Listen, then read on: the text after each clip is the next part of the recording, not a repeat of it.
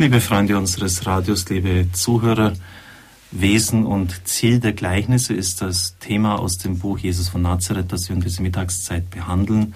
Heute eine eher theoretische Einführung. Wir müssen uns schon die Anstrengung der Anstrengung des Begriffs uns unterziehen, wie Kant formulieren würde, denn aus diesen theoretischen Erwägungen heraus geschehen ja dann auch ganz lebenspraktische Auslegungen. Wir haben gesehen, dass der Exeget und Bibelausleger Jülicher besonders darauf abgehoben hat, dass die Gleichnisse einen springenden Punkt haben. Nicht alle, aber doch viele. In der Geschichte der Auslegung der Gleichnisse ging es dann so weiter, dass man besonders in der deutschen Exegese darauf abgehoben hat, dass Christus in seinen Gleichnissen das hereinbrechende Eschaton verkündet hat. Gemeint ist damit, dass das Gottesreich in seiner ganzen Fülle kommt. Also dass überall Frieden ist, dass der Messias das Reich, das von ihm angekündigt worden ist, auch aufrichten wird. Aber damit tut man der Vielfalt der Texte Gewalt an, schreibt der Papst. Die naheschatologische Ausrichtung, also dass das Reich jetzt, das Reich Gottes in seiner ganzen Fülle jetzt dann bald kommt, nicht irgendwann mal in einer späteren Zukunft, kann man vielen Gleichnissen nur künstlich aufpfropfen. Jeremias, ein Bibelausleger, hat recht, wenn er sagt, dass jedes Gleichnis seinen eigenen Kontext hat und je auch seine eigene Aussage. Wir würden ja dann auch zu Recht einwenden, Moment mal, das hat ja gar nicht stattgefunden. Es muss jedenfalls das Publikum von heute den naheschatologischen Horizont für einen Irrtum halten. Denn das Reich Gottes im Sinn der radikalen Verwandlung der Welt durch Gott ist eben nicht gekommen. Und der Leser von heute kann sich diesen Gedanken auch für heute nicht zu eigen machen. Alle unsere bisherigen Überlegungen haben uns dazu geführt, die unmittelbare Endzeiterwartung für einen Aspekt in der frühen Rezeption der Botschaft Jesu anzuerkennen, aber zugleich wurde sichtbar, dass man sie keineswegs allen Worten Jesu überstülpen und keineswegs zum eigentlichen Thema seiner Botschaft erheben kann.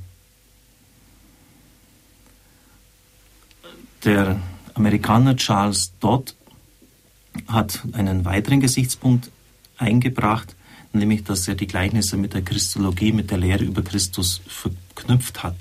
Das Reich Gottes kommt in der Person Christi an. Indem die Gleichnisse auf das Reich verweisen, verweisen sie auf ihn. Er ist die wahre Gestalt des Reiches Gottes. Gerade bei der Bergpredigt, aber auch bei der Auslegung des Vaterunsers haben wir gesehen, dass das tiefste Thema von Jesu Verkündigung tatsächlich sein eigenes Geheimnis war. Ich erinnere nochmals, dein Reich komme, ja, mit Christus ist es eben gekommen. Dein Wille geschehe. Er hat den Willen des Vaters ganz erfüllt. Auch in Gethsemane.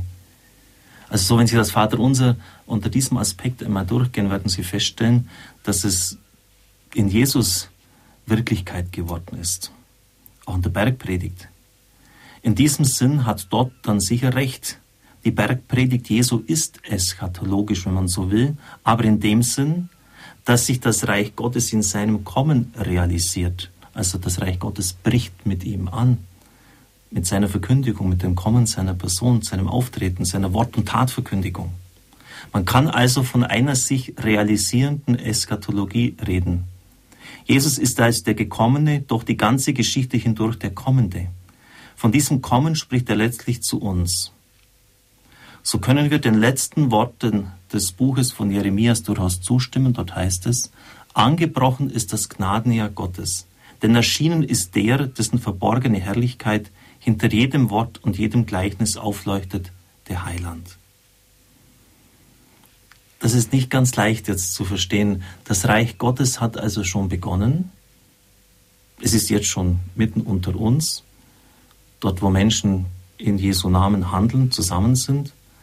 Aber es wird keiner von uns bestreiten können, wenn man die Wirklichkeit dieser Welt anschaut, in der es eben viel Leid, Kriege, Auseinandersetzungen gibt, in der auch der Böse kräftig mitmischt, dass es eben in seiner ganzen Fülle sicher noch aussteht. Und wenn Sie jetzt die großen Texte der Propheten lesen, Jesaja 2, die Völkerwallfahrt auf den Zion, das Land ist erfüllt von der Erkenntnis des Herrn, es wird kein Schwert mehr geben, alles wird in Pflugscharen umgewandelt, dann sind wir halt noch weit davon entfernt. Also das Reich Gottes in seiner Fülle ist noch nicht gekommen. Und die Theologen haben dafür einen eigenen Ausdruck geprägt, schon und noch nicht. Also wir sind schon erlöst, aber die Fülle der Erlösung steht eben noch aus. Schon noch nicht. Hat übrigens sehr viel zu tun mit dem Motto in zwei Wochen von den Welttagen. Sie stehen unter dem Leitwort Maria, Mutter der Hoffnung. Und es ist das Kennzeichen der Hoffnung, dass wir schon erlöst sind, aber die Fülle der Erlösung noch aussteht. Sie brauchen nur mal den Römerbrief 8. Kapitel dazu nachlesen. Die ganze Schöpfung seufzt und erwartet, dass wir als Söhne Gottes offenbar werden. Diese Offenbarung steht natürlich in der Fülle noch aus. Dann bringt der Papst zum Schluss einen sehr schönen Abschnitt, den ich Ihnen ungekürzt zur Kenntnis bringen möchte über den Sinn der Gleichnis, über diese Bildworte. Jeder Lehrer, jeder Erzieher, der seinen Hörern neue Erkenntnisse vermitteln will, wird sich immer wieder auch des Beispiels des Gleichnisses bedienen. Durch das Beispiel rückt er eine Wirklichkeit, die bislang außerhalb des Blickfelds des Angesprochenen lag, an ihr Denken heran. Er will zeigen, wie in einer ihrem Erfahrungsfeld zugehörigen Wirklichkeit etwas durchscheint, das sie bisher gar nicht so wahrgenommen haben. Er rückt durch das Gleichnis das Fernliegende an sie heran sodass sie über die Brücke des Gleichnisses zum bisher Unbekannten hinüberkommen. Es ist einfach eine Freude zu lesen, wie der Papst formuliert. Es geht um eine doppelte Bewegung. Einerseits bringt das Gleichnis das entfernt liegend in die Nähe des Zuhörenden und Mitdenkenden. Andererseits wird der Zuhörer damit selbst auf den Weg gebracht. Die innere Dynamik des Gleichnisses, die innere Selbstüberschreitung des gewählten Bildes lädt ihn dazu ein, sich selbst dieser Dynamik anzuvertrauen und über den eigenen Horizont hinauszugehen, ihm bisher Unbekanntes kennen und verstehen zu lernen. Das bedeutet aber, dass das kleinste Mitarbeit des Lernenden verlangt, dem nicht nur etwas nahegebracht wird, sondern der selbst die Bewegung des Gleichnisses aufnehmen, mit ihm mitgehen muss. An dieser Stelle erscheint nun auch die Problematik des Gleichnisses. Es kann die Unfähigkeit geben, seine Dynamik zu entdecken und sich von ihr führen zu lassen. Es kann, vor allem wenn es um Gleichnisse geht, die die eigene Existenz betreffen und sie verändern, eine Unwilligkeit geben, sich auf die geforderte Bewegung einzulassen. Also letztlich Ungehorsam. Dass man einfach das nicht wahrhaben möchte. Damit sind wir beim Herrenwort über Sehen und Nichtsehen, über Hören und Nichtverstehen. Denn Jesus will uns nicht irgendwelche abstrakten Erkenntnisse vermitteln, die uns im tiefsten gar nichts angehen.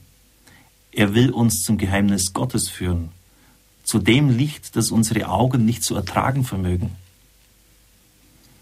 Damit es uns zugänglich wird, zeigt er die Transparenz des göttlichen Lichtes in den Dingen dieser Welt und in den Wirklichkeiten unseres Alltags. Also das ist so schön nochmals, damit uns das göttliche Licht zugänglich wird, zeigt er uns die Transparenz dieses Lichtes in den Dingen dieser Welt und in der Wirklichkeit unseres Alltags. Also Gott in der Wirklichkeit des Alltags entdecken ist eine Aufgabe, eine spirituelle Aufgabe. Er will uns durch das Alltägliche den eigentlichen Grund aller Dinge und so die wahre Richtung zeigen, die wir im Alltag einschlagen müssen, um recht zu gehen. Ich bete jeden Tag in der Früh, das nur als Anmerkung, Herr, lass mich auch in den kleinen Dingen des Alltags dich erkennen. Darum geht es hier. Das heißt, es geht nicht um einen abstrakten Gott, sondern um einen handelnden Gott, der in unser Leben eintritt und uns in die Hand nehmen will. Er zeigt uns durch das Alltägliche hindurch, wer wir sind und was wir zu tun haben. Er vermittelt uns eine anspruchsvolle Erkenntnis, die uns nicht nur und vor allem neues Wissen bringt, sondern unser Leben verändert. Es ist eine Erkenntnis, die uns beschenkt, Gott ist auf dem Weg zu dir. Aber es ist doch eine fordernde Erkenntnis. Glaube und lass dich vom Glauben führen. So gesehen sind die Gleichnisse im letzten Ausdruck für die Verborgenheit Gottes in dieser Welt und dafür, dass die Gotteserkenntnis immer den ganzen Menschen einfordert. Dass es eine Erkenntnis ist, die eins ist mit dem Leben selbst. Eine Erkenntnis, die es ohne Umkehr nicht gibt. Denn in der von Sünde gezeichneten Welt ist das Schwergewicht, die Gravitation unseres Lebens von der Verhaftung an das Ich und das Mann gekennzeichnet, die aufgebrochen werden muss, auf eine neue Liebe hin. Diese versetzt uns in ein anderes Schwerefeld und lässt uns so neu leben. Gottes Erkenntnis ist in diesem Sinn nicht ohne das Geschenk der sichtbar werdenden Liebe Gottes möglich. Aber das Geschenk will auch angenommen sein. In diesem Sinn erscheint in den Gleichnissen das Wesen der Botschaft Jesus selbst. In diesem Sinn ist das Geheimnis des Kreuzes von innen her in das Wesen der Gleichnisse eingeschrieben. Das müssen Sie wirklich fast nochmal auf sich selber wirken lassen. Sie können es ja nachlesen in dem Jesus von Nazareth Buch des Papstes. Man kann es auch ganz einfach formulieren. Gott spricht zu uns durch die Wirklichkeit des Alltags und des Lebens. Die Wirklichkeit des Lebens ist transparent auf Gott hin. Es segne und behüte Sie der allmächtige und gütige Gott, der Vater, der Sohn und der Heilige Geist. Amen. Ich wünsche Ihnen einen gesegneten Tag.